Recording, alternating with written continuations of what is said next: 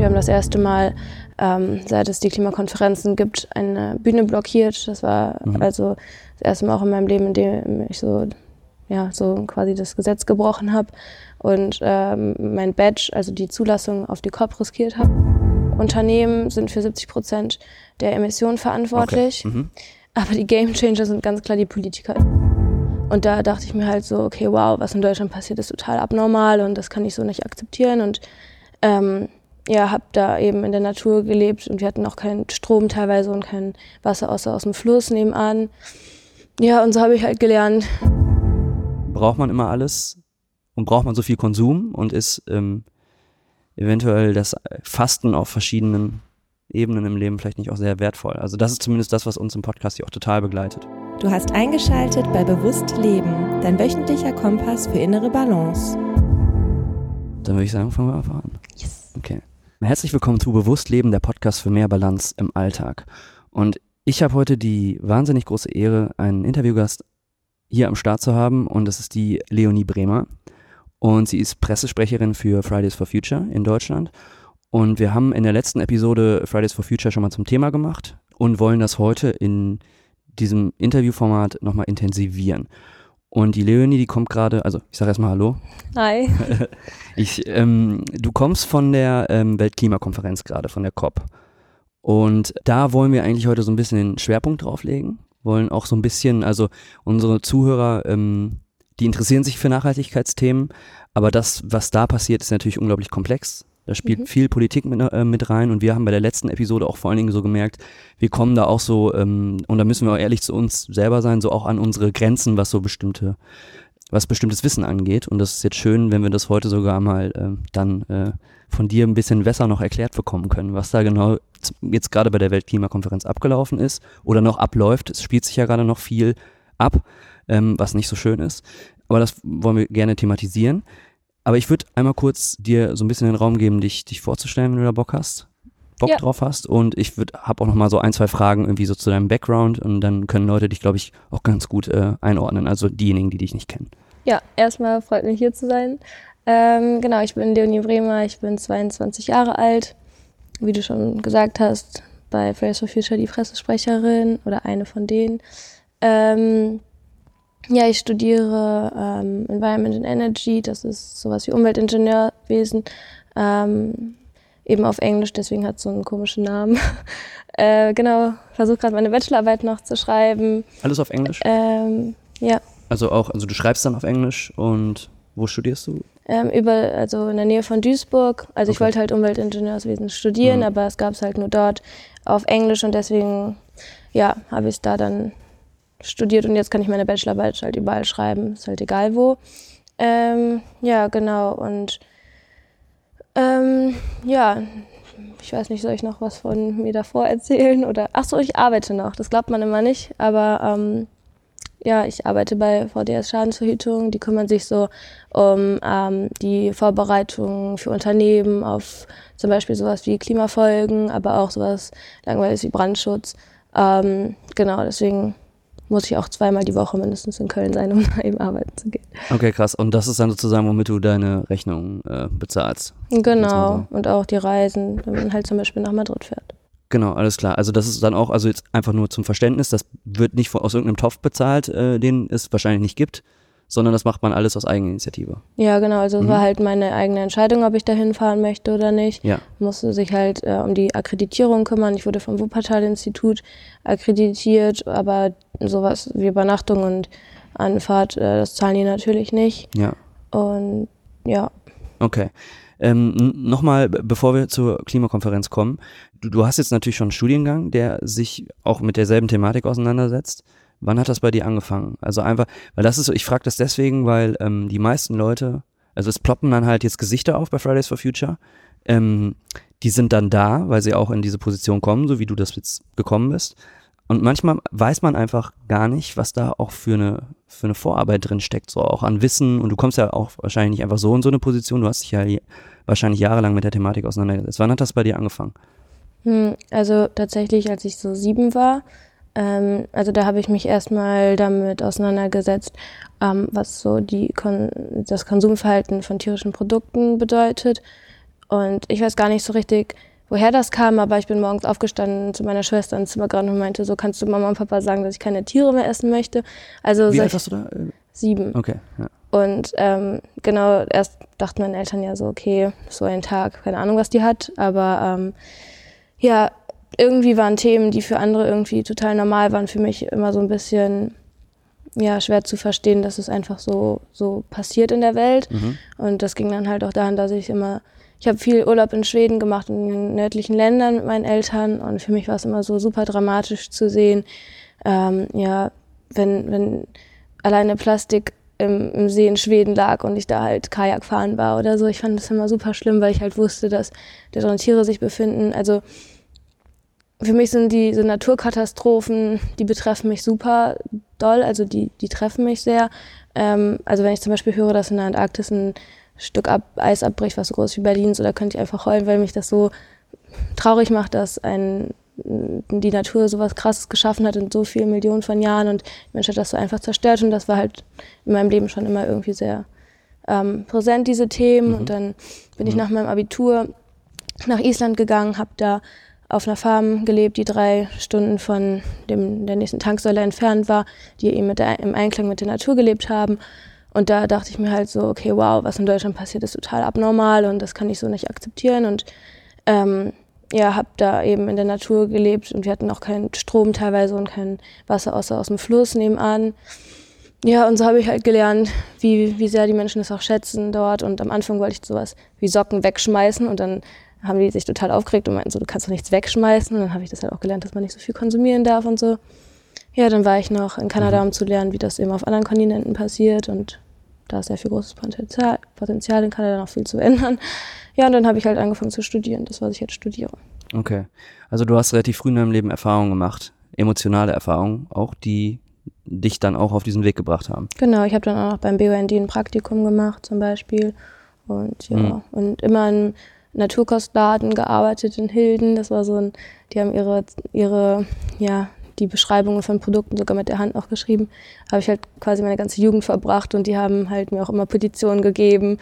Ähm, ja, mit 15 hat es angefangen und halt ähm, bis ich 19 war oder so, mhm. habe ich da gearbeitet und die haben mich auch sehr geprägt, die Zeiten da. Okay, krass. Zu dem Thema Plastik, ähm, da haben wir, wir haben da auch mal eine Episode zu gemacht, Thema Wegwerfgesellschaft. Da kam ich, äh, ich hatte Urlaub gemacht auf Malta. Mhm. Und der hat mich auf jeden Fall auch geprägt. Also bei mir ist dieser, dieser Prozess, den du beschreibst, viel, viel später erst in Gang gesetzt worden. Ich habe mir da eigentlich, äh, du bist jetzt 22. Mhm. Mit 22 habe ich mir da so krass noch keine Gedanken drüber gemacht. Ist natürlich auch eine andere Zeit, ähm, aber hätte man auch schon machen können. Nur bei mir ist es dann als etwas später in Gang gekommen und ähm, ich habe, also es ist eine unglaublich schöne Insel, Malta, und ich habe noch nie so viel Ver also Verschmutzung in, auf einer Insel so wahrgenommen in der Form. Mhm. Da schmeißen Leute alles weg, was in der Natur und äh, also es, mir wurde sogar eine Geschichte erzählt, dass sie im Kühlschrank einfach die Klippen runtergeworfen haben und der hat dann da irgendwo rumvegetiert. Ja. Also ganz, ganz schlimm und braucht man immer alles und braucht man so viel Konsum und ist ähm, eventuell das Fasten auf verschiedenen Ebenen im Leben vielleicht nicht auch sehr wertvoll. Also das ist zumindest das, was uns im Podcast hier auch total begleitet, weil wir uns auch sehr ähm, damit beschäftigen. Eine Frage habe ich zur Ernährung. Wenn du sagst, du isst, isst ernährst du dich vegan? Mhm, ja. Seitdem du 15 bist? Mhm. Also seit ich sieben bin, bin ich Vegetarierin und vegan bin genau. ich seit vier oder fünf Jahren. Okay, okay. Und das war dann einfach nochmal der, der, der moralische Schritt dann für, oder? Nee, also ich wollte halt eigentlich immer schon vegan sein, aber es äh, ging halt nicht, weil, also es ging schon, aber äh, meine Familie, die war eh schon ziemlich äh, mit dem Vegetarischen so ein bisschen vorbelastet und mhm. ähm, genau, aber als ich dann halt ausgezogen bin, bin ich halt sofort vegan geworden. Okay. Ähm, ja. Ja, ist krass, was dann doch das soziale Gefüge um einen rum noch darauf äh, so für Auswirkungen hat. Ja, auf jeden Fall. Also man muss halt auch irgendwie trotzdem noch in, in, in, mit seiner Familie gut klarkommen, mit seinen Freunden und ähm, ich wär, würde es auch niemals jemandem vorwerfen, wenn er sagen würde, ja, ich kann das nicht machen, ähm, aus, aus den und den Gründen. Mhm. Ich glaube, ja, man muss da schon immer hinterfragen, bevor man so etwas erst kritisiert. Ja, finde ich total gut. Finde ich total gut. Also jetzt weiß ich auf jeden Fall, oder wir können jetzt schon mal so ganz gut einordnen, warum dich das schon so lange beschäftigt. Ähm, das ist immer, immer, immer gut zu wissen, einfach was da so für eine, für eine, für eine Vorarbeit so drin steckt, auch in, in deinem jetzt, in, in deinem Antrieb auch jetzt, ne? Ähm, das ist ja auch super, super wichtig. Du warst jetzt auf der Weltklimakonferenz. Die wievielte Konferenz war das so in der Form? Kannst du das noch zählen oder äh, ist das schon so routinierte Arbeit jetzt mittlerweile? Hm, also auf Konferenzen war ich schon viel, auf vielen, aber auf der Weltklimakonferenz äh, war ich jetzt tatsächlich das erste Mal. Mhm. Weil, also ich kenne den Grund wahrscheinlich, aber äh, was also auf der Weltklimakonferenz? Ja, also weil du, du du fliegst ja auch nicht, ne? Das genau. macht ja auch noch schon mal, äh, also streicht ja ein paar Optionen erstmal, ja. ne? Ähm, ja, und auf den anderen Konferenzen, ähm, naja, das ist halt auch immer relativ frustrierend, auf einer Konferenz zu sein. Und ähm, ja, auf der Weltklimakonferenz habe ich mich jetzt halt persönlich super verantwortlich gefühlt, mhm. Äh, den globalen Süden zu repräsentieren. Ich meine, die COP hätte ja eigentlich in Chile stattgefunden. Ähm, und dadurch, dass sie jetzt in Madrid stattgefunden hat, war der globale Süden noch viel mehr unterrepräsentiert, als er so schon ist. Es ist jetzt die fünfte äh, Weltklimakonferenz in Folge, die in Europa stattfindet. Mhm. Und dementsprechend sind es halt auch die meisten Teilnehmer, die eben aus Europa kommen. Und das ist halt ein Unding. Und deswegen, ja. wenn die schon dann jetzt in Madrid dann nach Madrid verlegt wurde, habe ich mich halt ja verantwortlich gefühlt, die Stimme für die zu erheben, wenn die schon nicht hierhin können. Alles klar, okay. Das heißt, du hast die Stimme erhoben für, für Länder, die gar nicht teilgenommen haben. Alles klar. Und ähm, das, äh, du alleine kannst das natürlich nicht machen. Es sind natürlich mehrere Leute da. Wie, wie habt ihr, ähm, wie habt ihr das aufgeteilt? Oder wie, wie, wie, ähm, also ich stelle mir das schwer vor, sich so auch zu strukturieren und abzusprechen. Wie, wie, wie plant ihr sowas im Voraus? Ähm, ja, also wir haben halt ähm, geguckt, wer fährt nach Madrid und aus welchen Ländern. Dann haben wir eben Gruppen ähm, gegründet auf Telegram und allen möglichen WhatsApp. Und ähm, genau, dann hat man halt versucht, so Vorarbeit zu leisten, so gut es geht. Ähm, aber tatsächlich äh, findet das dann alles vor Ort statt, was man genau macht. Und wir haben dann halt, ähm, ich glaube, fast täglich eine Pressekonferenz auch gehabt. Und wenn man das dann einfach so organisiert, dass indigene Völker und der globale Süden dann die Pressekonferenz abhalten, äh, dann ergibt sich das schon selbst, dass der Fokus sich darauf richtet. Hatten wir verschiedenste Aktionen. Wir haben das erste Mal, ähm, seit es die Klimakonferenzen gibt, eine Bühne blockiert. Das war mhm. also das erste Mal auch in meinem Leben, in dem ich so ja, so quasi das Gesetz gebrochen habe und ähm, mein Badge, also die Zulassung auf die COP riskiert habe und so. Und durch solche Aktionen kann man dann halt gut ähm, sein, sein Statement setzen. Mhm, okay. Ähm, wie, wie, war das? Wie kam es dazu, dass, dass ihr das blockiert habt, dass ihr die Bühne blockiert habt? Ja, also eigentlich, wenn man den Verlauf sich anguckt von der, von der Weltklimakonferenz, von der COP25 jetzt, ähm, musste man eben feststellen, dass sich nichts bewegt. Ähm, sogar, ähm, also wir brauchen halt eine Ambitionssteigerung, um das 1,5 Grad Ziel einzuhalten. Mhm. Was aber der Fall war, ist, dass wir eine Ambitionsreduzierung haben. Ähm, und das konnten wir so halt, können wir so einfach nicht hinnehmen. Kann, kannst du ähm, kurz einordnen, 1,5 Grad Ziel? Einfach, äh, ich bin mir sicher, dass viele das wissen, aber das einfach nur nochmal zur Erklärung. Ähm, ja, genau. Also wir berufen uns als Fridays for Future immer auf den IPCC-Report mhm. und der sagt eben, dass wir, um ähm, die, den, den, die Klimakrise abzuwenden oder Schadensvorbeugung noch zu betreiben, dass wir ähm, die globale Temperatur auf möglichst 1, also möglichst unter 2 Grad, ähm, möglichst 1,5 Grad ähm, einhalten müssen, dass mhm. wir eben das, das ähm, sicherstellen. Ja, genau. Ja. Was wir aber im Moment als Deutschland tun, ist, dass wir auf 3,4 bis 3,9 Grad ähm, Temperaturanstieg eben anzielen und äh, das bedeutet, dass irreversible ähm, Chain Reactions folgen. Und das bedeutet zum Beispiel, dass wir da nicht mehr aufhalten können, dass ähm, ja, Meere ähm, erhitzen, dass wir Dürren haben, dass Polar, Polar, also das Eis abschmilzt, das Grönland abschmilzt und so weiter. Halt all diese Folgen können wir da nicht mehr aufhalten. Das ist quasi beyond human control. Ja, ja. Und ähm, ja, genau. Okay. Ähm, ich weiß nicht, ob das immer noch so ist. Ich stelle immer jetzt so ein bisschen so Fragen aus der, der unwissenden oder so aus der halb unwissenden Perspektive, ähm, um dieses, äh, dieses Ziel einzuhalten, dieses 1,5 Grad Ziel. Müssen wir äh, in Deutschland, meine ich zumindest gelesen zu haben, unsere Anstrengungen versechsfachen? Kann das sein? Und also wir müssen auf jeden Fall unseren CO2-Fußabdruck von 11 Tonnen, 11,5 Tonnen auf 2,3 Tonnen reduzieren. So, und dementsprechend müssen wir dann halt auch unsere Ambitionen und Ziele ähm, anpassen. Okay. Was, das ist interessant, äh, was, was sind die größten Gamechanger dafür? Also, ähm, auf jeden Fall die Industrie. mhm. 100 Unternehmen sind für 70 Prozent der Emissionen verantwortlich. Okay. Mhm. Aber die Gamechanger sind ganz klar die PolitikerInnen. Jemand wie Peter Altmaier, der, Mhm. der Hauptblockierer ist in Deutschland und auf äh, EU-Ebene. Äh, das sind die, die alles ändern können. Mhm. Deutschland muss unbedingt ähm, die äh, von, äh, von der Leyen ähm, auch unterstützen, auch wenn ähm, das, was sie anstrebt, auch schon nicht genug ist. Aber da ähm, braucht es zum Beispiel auch ein Statement von der Politik, die sagt, ja, wir, brau wir müssen ambitionierter sein, wir müssen Geld investieren in den Klimaschutz, was eben von der Leyen ähm, gesagt hat. Und dazu äußert sich Deutschland eben nicht. Und das ist eine Gamechanger-Rolle, die auf jeden Fall sich mal äußern sollte. Alles klar, Unternehmen und Politik sind jetzt so, äh, höre ich da so raus, sind so die großen Problemfelder, wo sich echt viel verändern muss. Ähm, bei Politik ist jetzt auch ein Riesenfeld, ne? das ist auch schwierig, das glaube ich jetzt in so einem Gespräch so zu tackeln, aber ähm, liegt ein Problem, also wenn man momentan die GroKo, ist das ein Problem? Ähm, Ja. Dass dadurch halt also viele Dinge auch gar nicht durchkommen, dass man sich nicht einigt oder, oder was siehst du da als, als so das ja, also die Ursache f- für, für so eine, für so eine ähm, langsame äh, Bewegung. Ja, die GroKo ist auf jeden Fall ein Riesenproblem. Mhm. Ähm, sie befindet sich in so einem brüllenden Leerlauf, der irgendwie nicht vorankommt. Mhm. Ähm, viele MinisterInnen sind ja auch äh, von der CDU, CSU und das sind eben unsere Blockierer. Ähm, ich meine, das ist jetzt nicht nur Peter Altmaier, es ist äh, Scheuer, das sind äh, super viele, die wichtige Rollen haben, äh, Teil der GroKo sind und demnach auch äh, super ähm, viel Potenzial haben und viele Möglichkeiten haben, die Klimakrise abzuwenden. Das aber nicht tun. Mhm. Ähm, ist das, ähm, ist es ein Problem, dass ähm, zumindest, äh, ich, ich sehe das nicht nur in der Politik, ich sehe das auch, auch generell an vielen Stellen im Leben so, dass ähm, es daran liegt, dass ähm, man als Politiker in Legislaturperioden denkt und dann so, also nicht nur sprichwörtlich, sondern auch wirklich wortwörtlich nach mir die Sinnflut. Also Ja, ähm, also ich bin auf jeden Fall dafür, dass, äh, dass man nicht wiedergewählt werden darf, weil Mhm. darauf reduziert sich das Ganze, Ja. auf, die, äh, auf die Wahlen dann.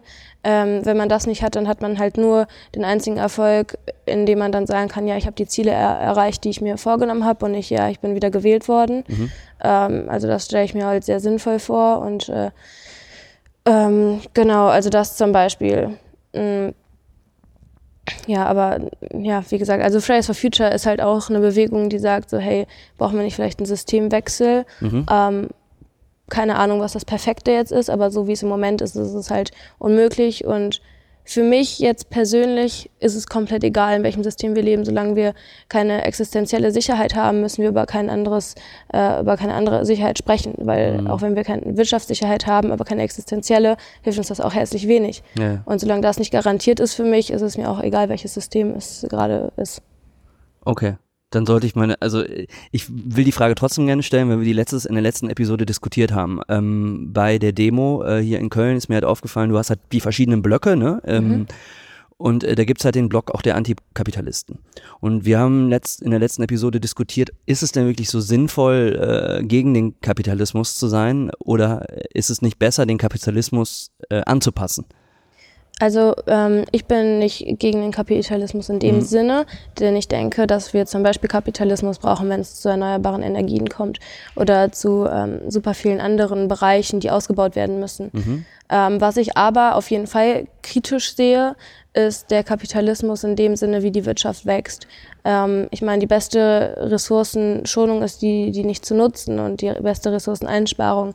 Und ähm, wir denken, als Menschen, wir werden reich, weil wir uns ein T-Shirt für zwei Euro kaufen können beim H&M, aber wer trägt die Kosten und wie kam es dazu? Und das ist auf jeden Fall der Kapitalismus in dem Sinne. Ähm, Ja. und deswegen glaube ich, dass man es immer von beiden Seiten sehen muss oder von mehreren Seiten eher noch. Ähm, ja, also ich bin nicht gegen den Kapitalismus in dem Sinne, aber ich bin auf jeden Fall sehr kapitalismuskritisch. Okay, alles klar. Ähm, jetzt haben wir, wir, kommen gleich wieder, wir schlagen gleich wieder den Bogen zurück zur, äh, zur Weltklimakonferenz.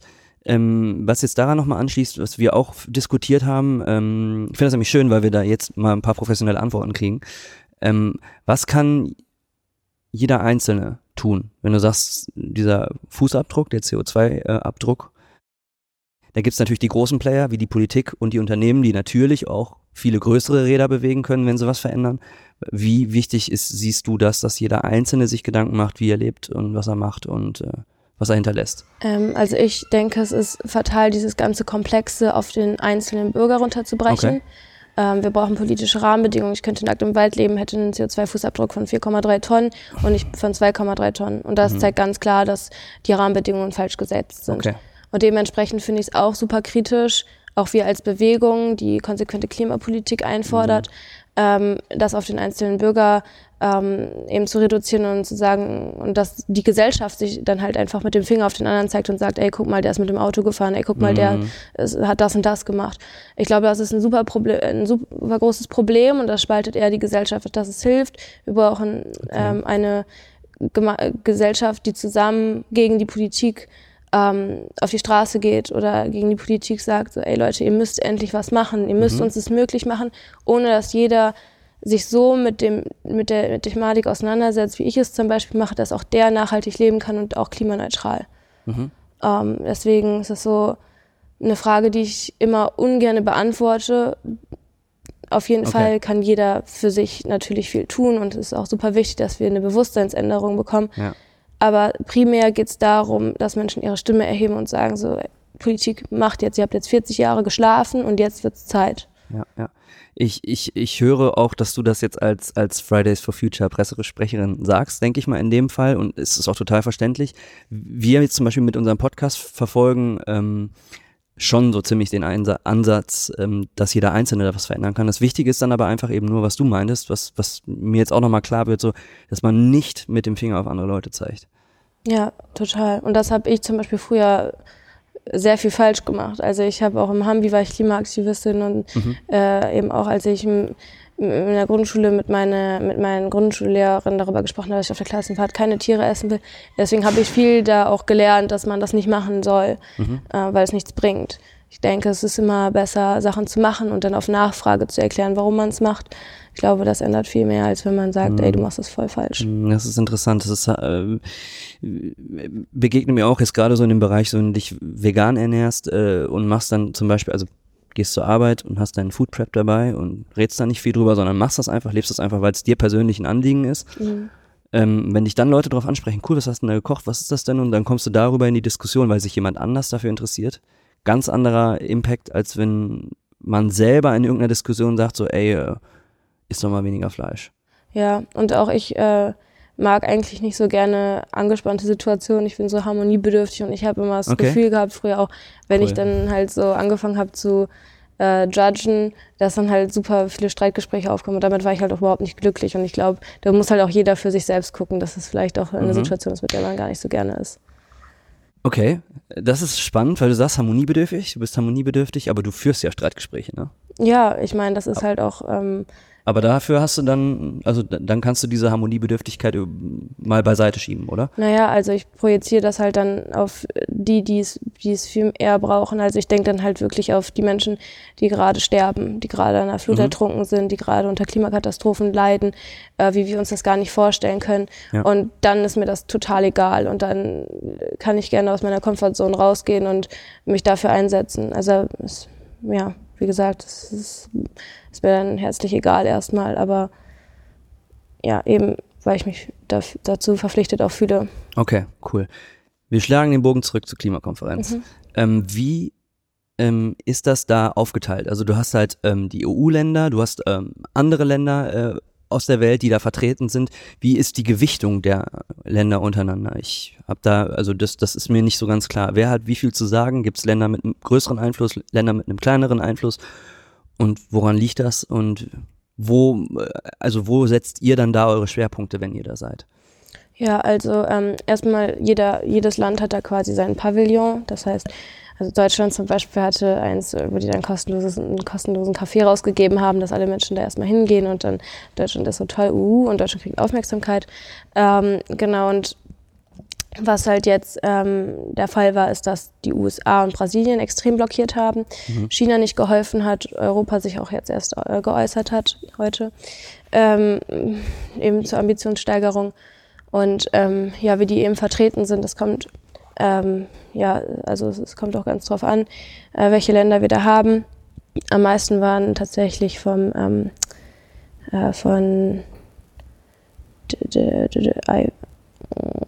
na, ich habe es gerade vergessen. Äh, es war auf jeden Fall ganz witzig. Das war so äh, ein Land, was eigentlich ziemlich klein ist, aber da waren die meisten Menschen her. Ähm, ich fällt es mir gleich ein. Ähm, genau, und mh, mm, wo wir dann zum Beispiel auch Aktionen gestartet haben, waren am Pavillon von Polen. Ähm, denn die haben sich jetzt nicht dazu geäußert, dass sie äh, ihre Ambitionen, äh, die Ziele ambitionierter gestalten wollen nächstes Jahr.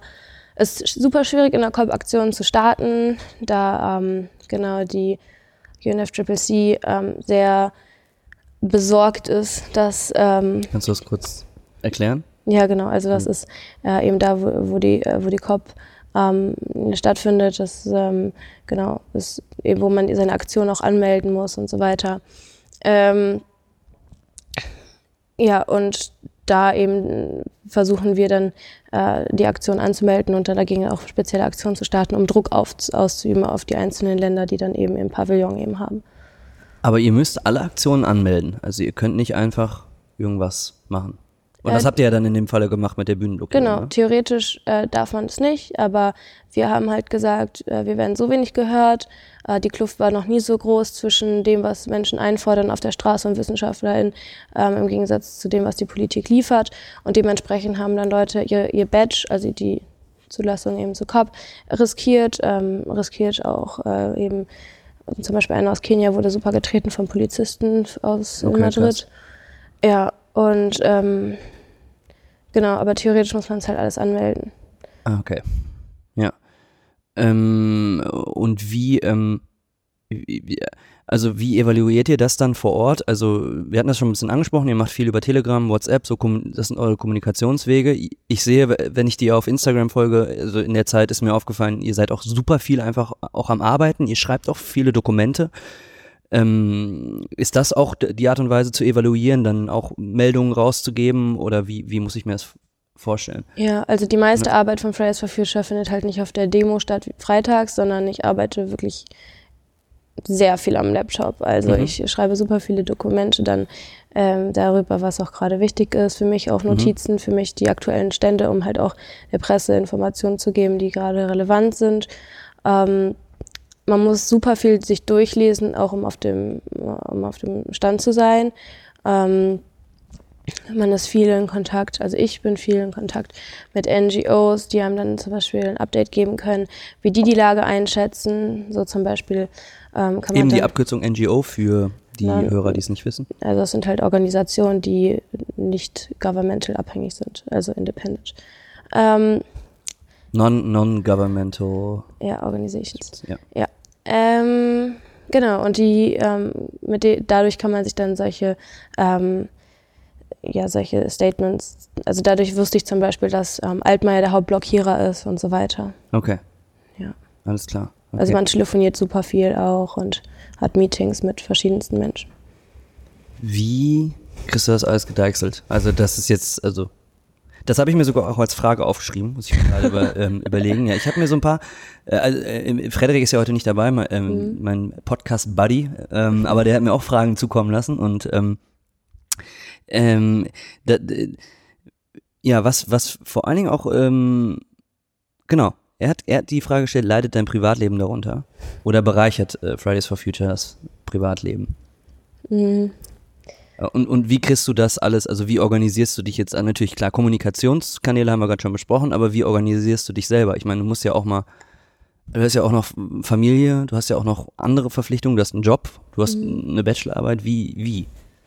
Ja, also ähm, man muss natürlich Sachen auch aufgeben und das bedeutet natürlich auch, dass äh, man Sachen nicht mehr machen kann, die man früher sehr viel gemacht hat. Also Schlafen. eigentlich, ja, äh, das stimmt. Ähm, ja, also ja, viele Sachen gehen natürlich unter und äh, man hat nicht mehr so viel Zeit für Freunde, für Familie.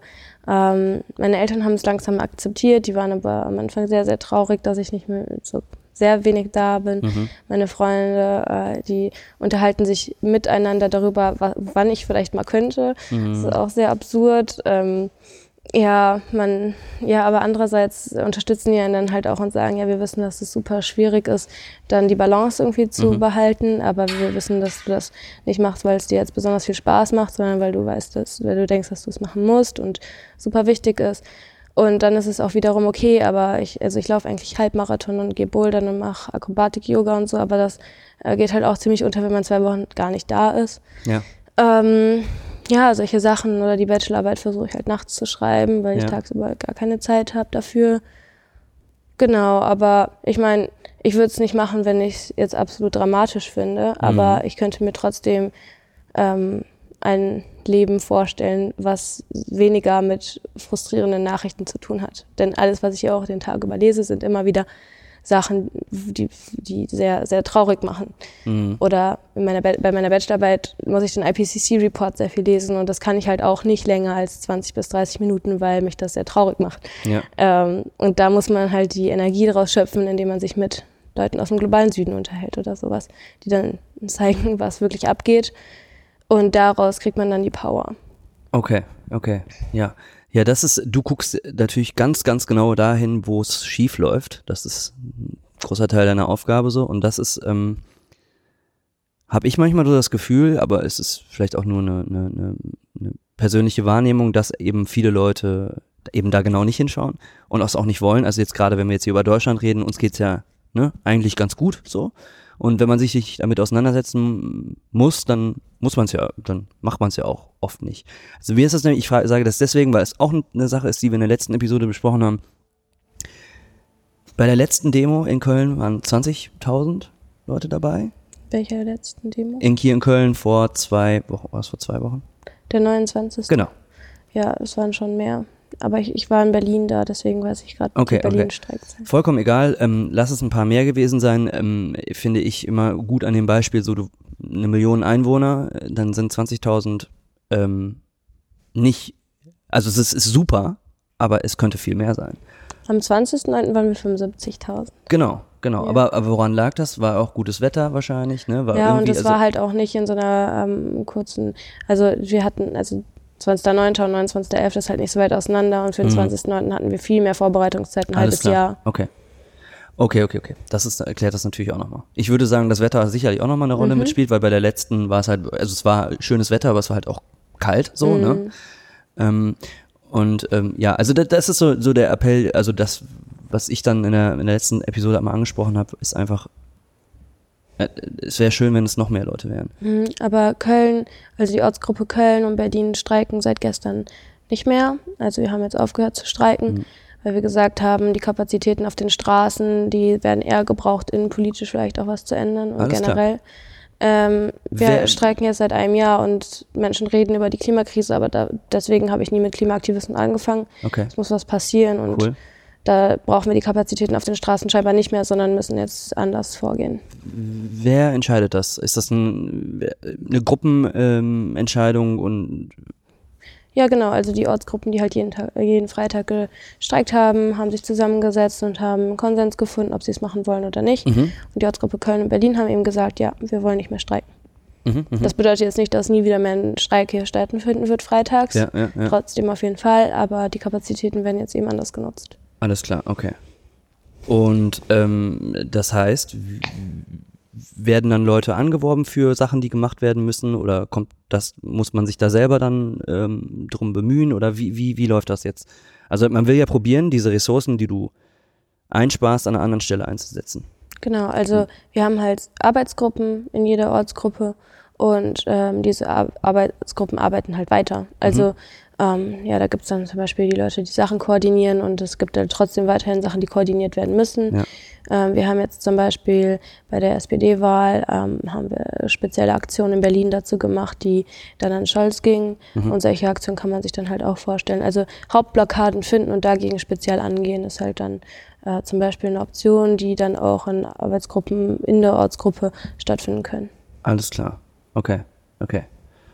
Und, äh, und, und da werden dann sozusagen halt, da wird dann halt Ausschau gehalten, so wer könnte das Team irgendwie verstärken oder wer hat irgendwie spezielle Fähigkeiten und kann sich irgendwo für einsetzen oder? Also das ist halt schon rauskristallisiert worden über das Jahr. Mhm. Ähm, jeder hat quasi so seine Aufgabe und jeder, der halt auch neu kommt, kann seine Aufgabe finden. Es gibt jede Woche ein Plenum und in diesem Plenum werden Aufgaben vergeben und ja. Ja. Okay. Hast du Angst vor der Zukunft? Ja. Sehr Pass auf, du sogar. musst gerade Ah. das Mikro einmal ein bisschen. So? Okay. Ja, ja, ja. Ähm, ja, also sehr sogar, also jeden Tag. Ähm, ich sehe die Klimakrise in jedem Aspekt meines Lebens. Mhm. Ähm, ich, ja, ich träume davon, was ist, wenn nichts passiert. Ähm, es ist sehr präsent in meinem Leben. Viele sagen auch immer, ich sollte mal auch mal über normale Sachen noch reden können, ähm, was ich dann halt auch mache, aber ich brauche erstmal diesen Reminder, dass äh, es halt auch noch was anderes gibt. Ähm, ich habe sehr große Sorgen darüber, oder das macht mir sehr große Angst, dass wir keine Ressourcen mehr haben. Ähm, wenn Leute heutzutage davon sprechen, welches Auto man ja gerade fahren könnte, geht mir eher durch den Kopf so, ey Leute, wir können vielleicht in 20, 30 Jahren uns nichts mehr an Essen kaufen, weil es unfassbar teuer ist, weil wir keine Ressourcen mehr haben, weil wir das Geld nicht mehr haben, die Ressourcen aus Afrika und anderen Ländern einzukaufen, wie wir es heutzutage tun, weil unsere Ernte nicht reicht, wie zum Beispiel 2018 hat unsere Ernte nicht gereicht, dass wir Ernte einkaufen mussten. Mhm. Ähm, und dementsprechend, egal wo ich bin und was ich mache, ist das Thema die Priorität. Also du hast stichwörtlich Angst vor den irreversiblen Schäden, die da Ja. auf uns zukommen. Ähm, wenn wir über Ressourcen äh, sprechen, wie siehst du das mit Wasser? Ja, das ist natürlich ein riesengroßes Problem. Mhm.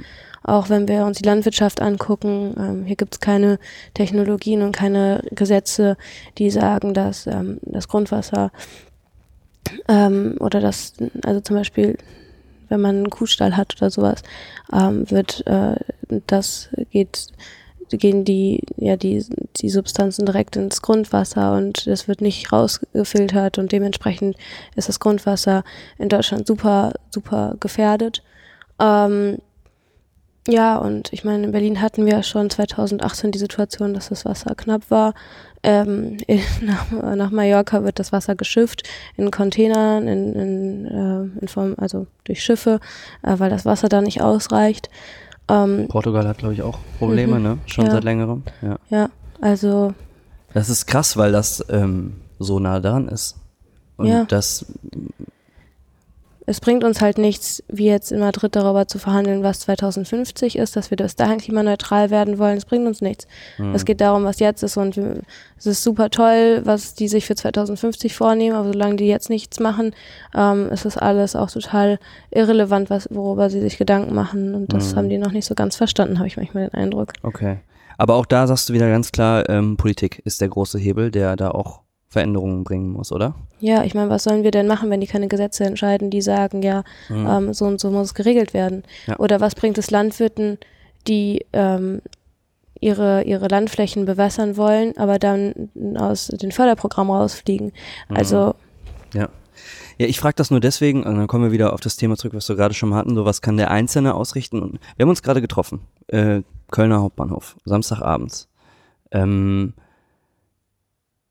ich finde alles gut, ich habe auch, bin auch sehr tolerant gegenüber, jeder soll machen, was er will, aber wenn ich mir abends anschaue, was am Wochenende, ähm, wie und in welcher Form für Party gemacht wird, so, Haupt, Hauptsache man hat das neueste ähm, schicke Kleidungsstück an und ähm, kann sich zuballern, dann und, und auch Jugendliche, ähm, dann ist das für mich so das totale Gegenteil von, von Jugendlichen, die sich für Fridays for Future en- engagieren. Und da kriege ich persönlich, ja, ich könnte, ja, ich weiß nicht, ob ich sagen kann, ja doch, ich krieg's kotzen und mache mir da auch äh, massiv Sorgen. Und ich glaube, dass man auf jeden Fall, also dass es eine ne, ne Sache ist, die von beiden Seiten passieren. muss. Also Politik, klar, definitiv, bin ich total bei dir. Unternehmen natürlich haben auch einen Riesenhebel.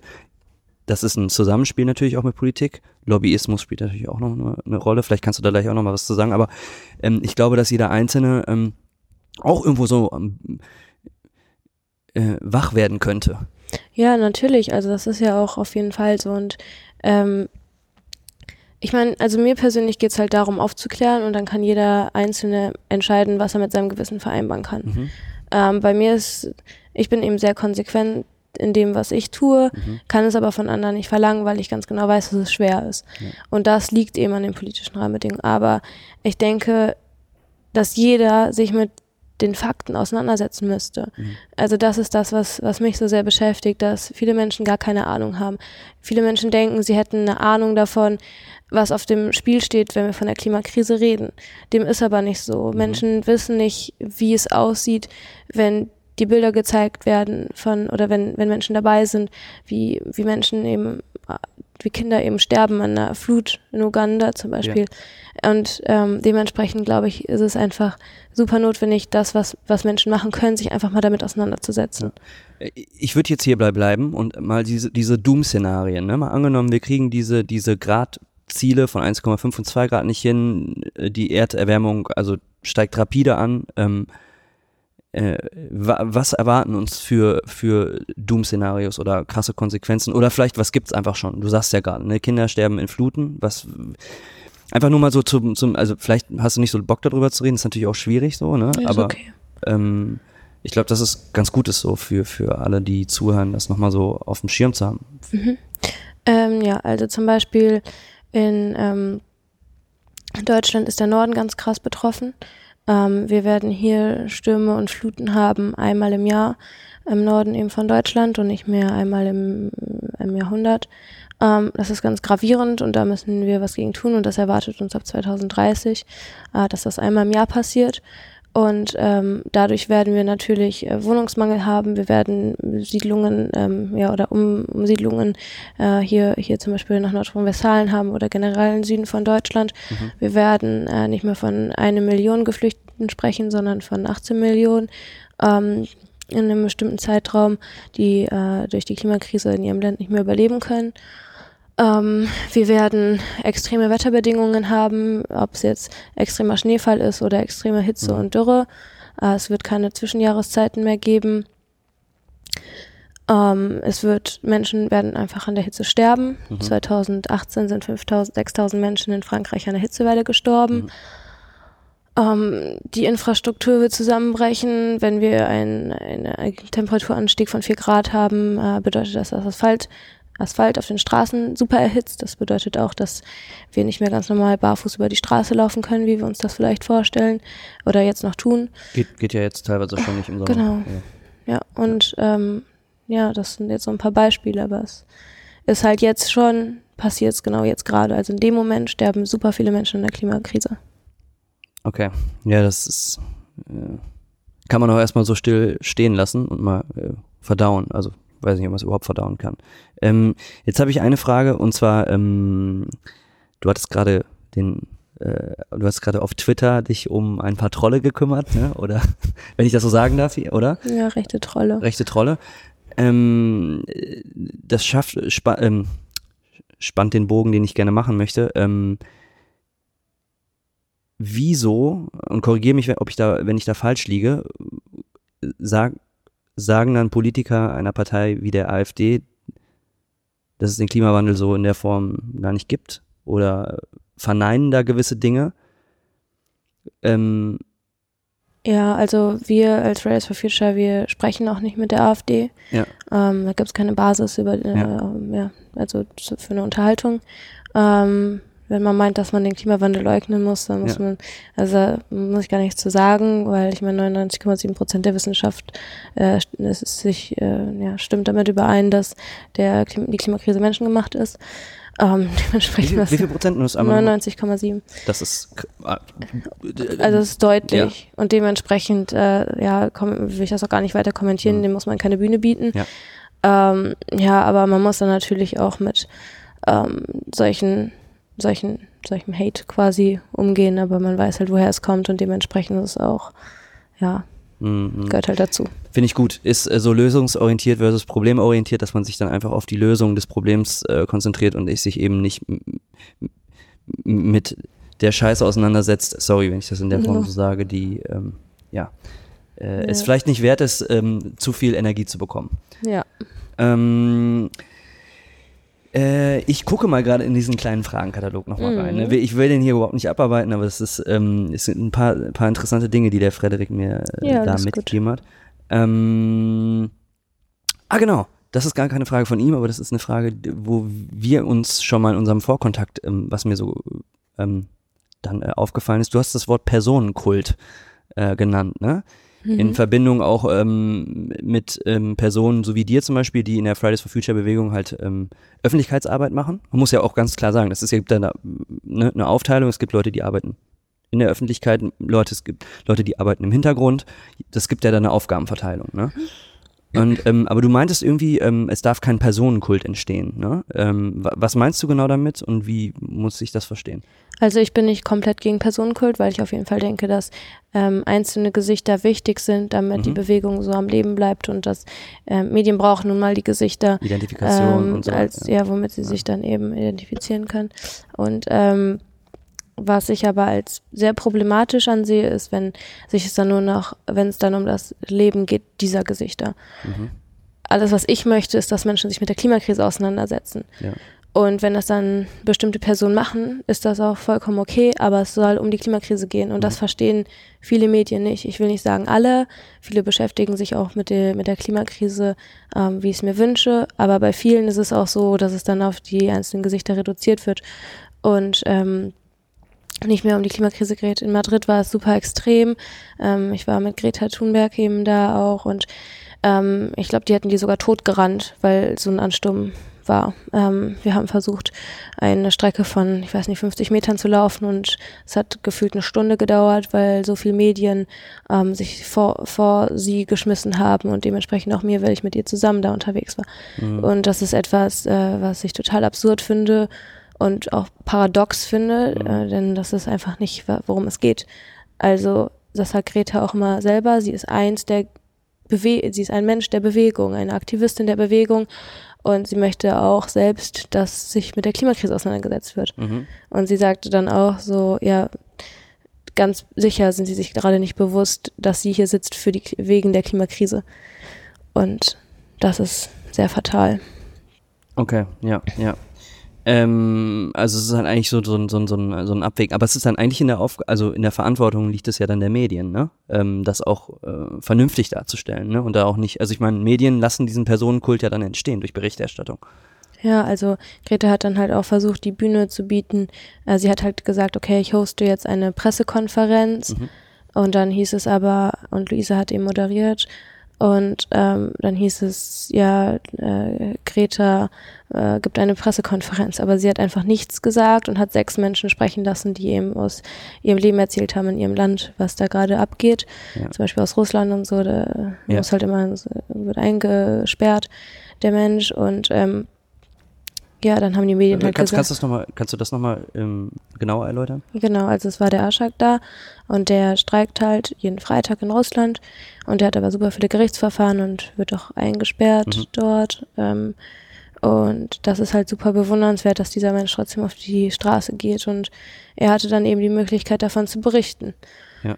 Und ja, am Ende war es dann so, dass es hieß, ja, Greta gibt eine Pressekonferenz. Ja, so, ja. nee, Greta hat nichts gesagt. Sie hat extra gesagt, okay, ich hoste diese Pressekonferenz, damit die Menschen sprechen können, aber die Medien da sind. Und dann Alles haben klar. die Medien aber Mhm. ihr Gesicht fokussiert mit der Kamera und haben nur geguckt, wie reagiert sie darauf, was die anderen sagen. Ja, okay. Also äh, äh, total schlau, smarter Move. Mhm. Ähm, und da wollt, das wäre nämlich noch eine Frage gewesen. Inwiefern arbeitet ihr mit Medienlogik? Ähm, anscheinend sehr bewusst. Mhm. Ähm, und es ist trotzdem traurig, dass es dann halt so, äh, dass dann halt solche Bilder dann hauptsächlich äh, gefilmt werden Mhm. und nicht der Fokus auf das eigentliche Thema und die eigentliche Person äh, gerichtet wird. Ne? Ja, ich habe danach Mhm. auch die Pressekoordination von den Menschen eben gemacht. Es gab natürlich Presseanfragen, aber sobald Greta nur einen kleinen Move gemacht hat, ist die Presse direkt hinter wollte hinterherrennen. Also es gibt dann halt Absperrungen und so, aber Mhm. ja. Ja, das ist, ähm, ja, ja.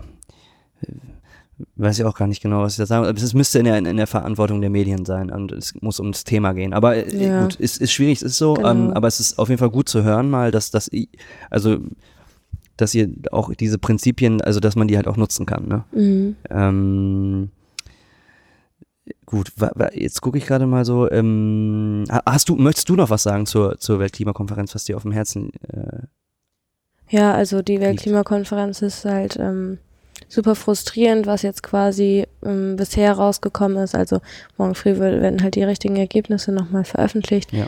Aber ähm, es ging halt nur darum, was die, da, also die Länder würden quasi nur daran erinnert, bis zum nächsten Jahr ihre Ziele nochmal zu formulieren. Und das ist super frustrierend. Äh, eigentlich hätte es sein müssen, dass der Artikel 6, also noch ein Artikel des Pariser Abkommens, äh, definiert wird. Das ist super problematisch. Da werden Menschenrechte ausgeschlossen zum Beispiel. Das ist super fatal, denn da gibt es so Marktmechanismen und Marktmechanismen ohne Menschenrechte bedeutet Tote. Mhm. Und äh, ja, das gab es auch super viele Proteste der indigenen Völker. Also nicht nur, wir als Race for Future eben, mhm. als, äh, ja, eben um die Indigenen auch zu unterstützen. Und zu vertreten, ähm, ne? Ja, ja. genau. Ähm, und dann ging es halt auch um, ähm, ja, um ja, den Green Deal in Europa. Ja, das ist eine, ähm, eine gute Sache, wo sich die europäischen Länder darauf einigen, was die Ziele sein müssen. Ähm, es ist eigentlich ganz gut, aber die Zielmarken stimmen hier nicht. Also das sind alles so Details über, über die Weltklimakonferenz, die super dramatisch sind und äh, schwer zu durchblicken. Äh, ja, vielleicht hat das so ein bisschen geholfen als Eindruck, was da überhaupt genau diskutiert wird. Okay, okay, okay.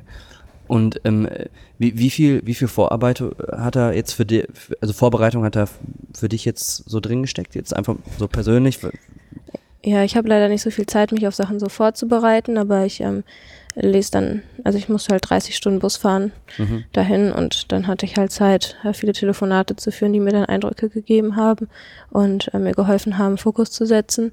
Und für mich ist der Fokus halt immer zum Beispiel die Hilde aus Uganda, mit der arbeite ich so, bin ich sehr im Kontakt, ähm, die mir immer sagt, was da gerade passiert in ihrem Land. Ja.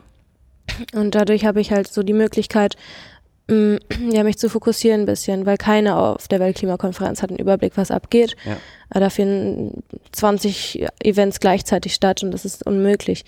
Ähm, ja, aber durch solche Menschen dann wie Hilde, die man sich echt mal angucken müsste, ihre, ihre, ähm, ihre Reden, also die hat auch als einzige ein Standing Ovation bekommen und sowas alles, weil super, super Hilde, krass ist. Hilda, Hilda aus Uganda. Okay. Ja unbedingt mal Ecosian oder Instagram. ähm, ja, ist eine super tolle Frau und ja, die ermöglicht es mir halt dann, so einen Fokus zu setzen. Packen wir in die Show Notes ja, als Links. Also alle Links, die wir da so finden. Also generell auch, mhm. ähm, wenn du da noch ein paar Link-Tipps hast, das machen, müssen wir jetzt nicht besprechen. Mhm. Das ähm, ja. packen wir da mal einen ganzen Batzen an Informationen rein, mhm. ähm, damit sich eigentlich jeder auch nochmal ähm, schlau machen kann. Ja. Ähm, eine Sache, die äh, würde ich noch ganz gerne ansprechen, und zwar das Thema Lobbyismus, da hatten wir nämlich gerade mhm. schon. In, in, inwieweit ähm, ist das ein Problem ähm, und nimmst du das wahr? Mhm, ja, wir also wir müssen es einfach aussprechen. Wir haben in Deutschland eine ganz krasse äh, Lobby, äh, Industrielobby. Ähm, da kann man, also das ist auch nicht schwierig zu identifizieren. Das ist ganz klar zum Beispiel Peter Altmaier, der damit zu tun hat. Ähm, er blockiert alles. Ich meine, die Abstandsregelungen von Windenergie, dann der, die Netzwerk, den Netzwerkausbau, den Ausbau von erneuerbaren Energien generell, komplette Blockade. Ähm, wir eröffnen jetzt ein neues Kra Kohlekraftwerk äh, 2020, Datteln 4. Das ist total absurd. Mhm. Wir stellen uns als Vorreiter da, dabei sind wir die Hauptblockade. Ähm, das ist, das ist einfach auf jeden Fall also ich, meiner Meinung nach ist es darauf basiert, dass wir diese Industrielobby haben, dass wir als Städte Aktien in RWE haben zum Beispiel und das nicht wenig, wenn man sich das mal anguckt. Ähm, das alles sind so Faktoren, die vielleicht mal, ähm, ja, ich meine, Aktien in RWE war vielleicht mal eine gute Idee, als es in der Anfangsphase war, mhm. wo man meinte, noch nicht, nicht, zu wissen, was überhaupt Kohle fürs Klima mhm. äh, bedeutet. Ja, und da muss man natürlich auch gegen vorgehen. Also es sind im Grunde genommen Kapital und Kapitalanlagen, die irgendwo festsitzen, dicke Summen, die äh, im Grunde genommen äh, im Hintergrund äh, das Ja, und man weiß ja auch nicht, was die PolitikerInnen sonst so machen. Das ist, muss man ja mhm. nicht offenlegen als Politiker. Und dementsprechend, äh, ja. Ne? Okay.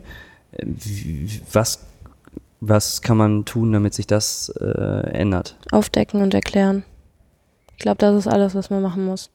Und je mehr, ich meine, kein Bürger will sich, äh, will hören, was, äh, was die Politiker sich für Summen an, äh, ja, für Summen verschaffen äh, in den Hinterkammern. Äh, ich glaube, da ist jeder Bürger gegen, egal welche Einstellung er zu, ja.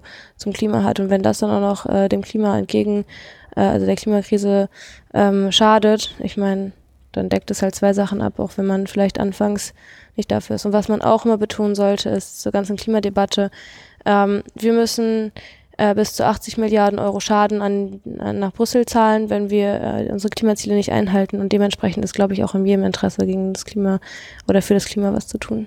Okay. Ähm, ich, ich würde es jetzt gar nicht mehr so, so mega lang machen, aber mhm. ich möchte das nicht mit ähm, ähm, äh, den ganzen negativen Dingen abrunden mhm. oder ähm, ähm abschließen, ähm, sondern äh, du, du hattest ganz am Anfang gesagt, ah nee, gar nicht, gar nicht in dieser Podcast-Episode, das war unser Vorgespräch, dass du früher öfter auch ähm, in Skandinavien warst, ne, im Urlaub. Mhm. Ähm, vielleicht stimmt es nicht ganz, aber zumindest nehme ich so ein bisschen so wahr, dass Skandinavien in vielen Bereichen sehr fortschrittlich äh, unterwegs ist. Ne? Beispielsweise CO2-Steuer. Ja, vor langem also Schweden so. zum Beispiel hat eine CO2-Bepreisung ja. schon super lange und die ist auch äh, 135 äh, Euro pro Tonne. Wir bräuchten halt eine von 180. Ähm, also es gibt auf jeden Fall Länder, die was machen und so Aktivismus ist auch eine super schöne Sache. Also mhm. ich lerne auch super viel und ich habe auch super viel Spaß daran, ähm, auch wenn es anstrengend ist. Aber ich mache das ja auch alles freiwillig und auch, äh, weil es mir natürlich super viel gibt. Und wir streiken jetzt seit einem Jahr und ich habe so viele tolle Menschen kennengelernt mhm. und das bringt auch super viel. Man man hat so viele Menschen, die mit einem irgendwie ja zusammen was machen, die super viel Power haben und super inspirierend sind. Mhm. Und nach einem Jahr Streiken haben wir auf jeden Fall was geschafft als Fridays for Future und dafür haben wir uns gestern auch super gefeiert. Also wir haben auf jeden Fall was erreicht und Aktivismus bringt was, sonst wären wir nicht so äh, als Bewegung aufgenommen worden in den Medien zum Beispiel und äh, in jedem Gespräch. In der auf der COP zum Beispiel wurde noch nie so viel über äh, irgendeine Bewegung berichtet wie über uns. Also mhm. jeder Mensch, dem ich begegnet bin, da habe ich überall mal Fridays for Future gehört als, als Stichwort in der Unterhaltung. Und es bringt auf jeden Fall was. Und jetzt müssen wir dieses Potenzial, was wir ein Jahr ähm, ausgebaut haben, komplett ausnutzen, dass sich schnellstmöglich noch was ändert. Und dafür brauchen wir jede einzelne Person. Und jeder kann mithelfen, jeder ist willkommen. Okay. Ich höre jetzt diesen Podcast, ähm, fühle mich äh, angefixt, habe Bock, was zu machen. Was, ähm, was, ist in, was ist der beste Weg, um mich irgendwie einzuklinken irgendwo mit dem, was ich kann? Einfach zum Plenum kommen. Also mhm. wir haben in den Ortsgruppen immer ein Plenum und da ähm, wird sich meistens für die, die neu sind, eine halbe Stunde eher getroffen, als äh, für die, die halt schon länger dabei sind, um halt so eine Einführung zu bekommen. Ähm, genau, das findet man dann immer auf den Seiten, zum Beispiel Instagram oder ähm, halt auch im Internet, auf unserer ähm, Fridays for Future Website. Packen wir alles in die Show Notes. Genau. Und ähm, ja, da kann man dann einfach hinkommen und äh, ja, sich einer AG anschließen und dann ist das eben speziell das, was man vielleicht kann oder nicht kann. Und sonst ja, kann man halt auch einfach die Sachen lernen, die man noch nicht kann und dann in einer Arbeitsgruppe zusammenarbeiten dazu. Alles klar. Also auch wenn ich sage, wenn ich jetzt denke, so, ich, ich weiß eigentlich gar nicht, was ich beitragen kann, ich möchte aber gucken einfach mal äh, und was dazulernen, dann geht das auch. Ja, man muss auch nicht, ich meine, das ist nicht, äh, also nichts es wird erzwungen. Also du kannst alles machen und alles ist freiwillig. Auch so viel Kapazitäten, die du hast, kannst du auch nur äh, nutzen und das wird auch komplett akzeptiert. Und ja, einfach mal vorbeikommen und jeder freut sich. Cool. Ich frage das deswegen so spezifisch, eben damit man diese, diese, diese Hürde, die man vielleicht ähm, sich manchmal in seinem Kopf so imaginär aufbaut, einfacher überwindet. Dass man sich erstmal so yeah. ungezwungen, also erstmal muss gar nichts, einfach mal hingehen, ist ja schon, ja, ist ja schon besser. geht auch auf jeden Fall. Ja, ist ja schon besser als nix. Machen. Ich bin auch eigentlich ein sehr introvertierter Mensch und für mich war es auch erst so ein Schritt, okay, gehe ich da jetzt echt hin und so, aber also bei mir hat es halt auch geklappt und ich rede auch nicht viel in Gruppen, aber ähm, ja, man hat auf jeden Fall die Möglichkeit, dann trotzdem was zu erreichen. Mhm, mhm, okay, cool. Ähm, alles, was damit zusammenhängt und was damit zu tun hat, ähm, stellen wir in die Show Notes. Äh, auch mit, ja, vielleicht sogar dem einen oder anderen Podcast-Hörer, der dann vielleicht mal Bock hat, oder Hörerin, sorry, ähm, da aufzuschlagen und zu gucken, was man irgendwie beisteuern kann. Ja, super gerne. Cool. Also ich für meinen Teil muss äh, jetzt eine Menge auch nochmal verarbeiten nach diesem Gespräch. Ich habe jetzt das große Glück, dass ich es auch noch äh, produktionell aufbereiten darf. Das heißt, ich darf es mir auch noch ähm, äh, intensiver anhören. Ähm, möchtest du noch irgendwas ähm, loswerden? Hm. Zu, zu, vielleicht zur Weltklimakonferenz oder vielleicht allgemein zu Fridays for Future oder Ich wäre einfach nur super dankbar, wenn sich Menschen angucken würden, was gerade schon passiert in Ländern wie Uganda und was, wie viele Menschen sterben und wie die Situation da ist. Mhm. Medien berichten darüber nicht, das muss man sich selbst angucken. Muss man selbst bei Ecosia eingeben und sich selbst die Information verschaffen, weil das halt nicht präsent ist in unseren Warum? Medien. sorry, die, die Frage muss ich noch stellen. Kann man das so eindeutig beantworten oder? Ähm, ich glaube, weil sich Menschen da, weil das zu fern ist. Ich glaube, weil die Zuhörer das vielleicht in dem Sinne gar nicht so interessiert, sondern sie lieber die, äh, die, den, das Drama von dem eigenen Land ähm, sehen Mm, möchten. mm. Ich kann es mir tatsächlich auch nicht so erklären. Ich finde es super, super schrecklich. Aber die Bilder, die sind natürlich auch super verstörend und vielleicht will Mhm. man die gar nicht zeigen.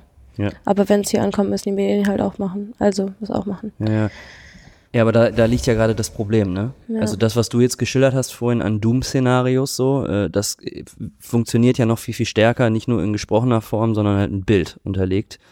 Und ähm, das ist halt so, äh, das ist halt immer so auch ähm, mit zum Beispiel mit der veganen Ernährung, ne? Wenn du dann dir mal so eine Doku wie Earthlings oder so anguckst und dich hat das Thema vorher null interessiert, auf irgendeine Art und Weise, ähm, Ja, Äh, ich bin auch tatsächlich Tierrechtsaktivistin. Also ich bin bei Anonymous for the Voiceless. okay. und ähm, war auch in Amsterdam und sonst, also ich, meine beste Freundin geht halt auch in Schlachthäuser und sowas alles und dadurch, ja, ähm, ist, bin ich damit halt auch immer wieder konfrontiert, was, was es überhaupt bedeutet, diese Mhm. Ausnutzung von Tieren, von Milch und Käse, die Produktionssteps dahinter. Ja. Ähm, ja, also das ist halt auch, was Medien nicht aufdecken, was Medien also bewusst nicht, nicht, nicht gerne zeigen. Ja, und dann sind wir wieder bei, bei, der, bei der Eigenverantwortung. Das ist äh, bei uns im Podcast auch immer so, so, so ein Wort, was äh, oft auftaucht, äh, weil wenn du bewusst lebst, und so, so heißt der Podcast nun mal auch, ähm, dann hat man eine Eigenverantwortung und muss hinschauen. Und das ist vollkommen egal in welchem Bereich. Es hilft einem einfach bewusst wahrzunehmen. Und das hat dann auch mit Nachrichten zu tun, die man hier vielleicht nicht so auf dem Teller serviert bekommt, sondern über den Tellerrand hinauszuschauen und in Eigenverantwortung äh, ähm, zu recherchieren. Durchaus, Und, ja. Äh, genau. Also in dem Sinne ist das auf jeden Fall ähm, ein sehr, sehr inspirierendes äh, Gespräch hier gerade mit dir.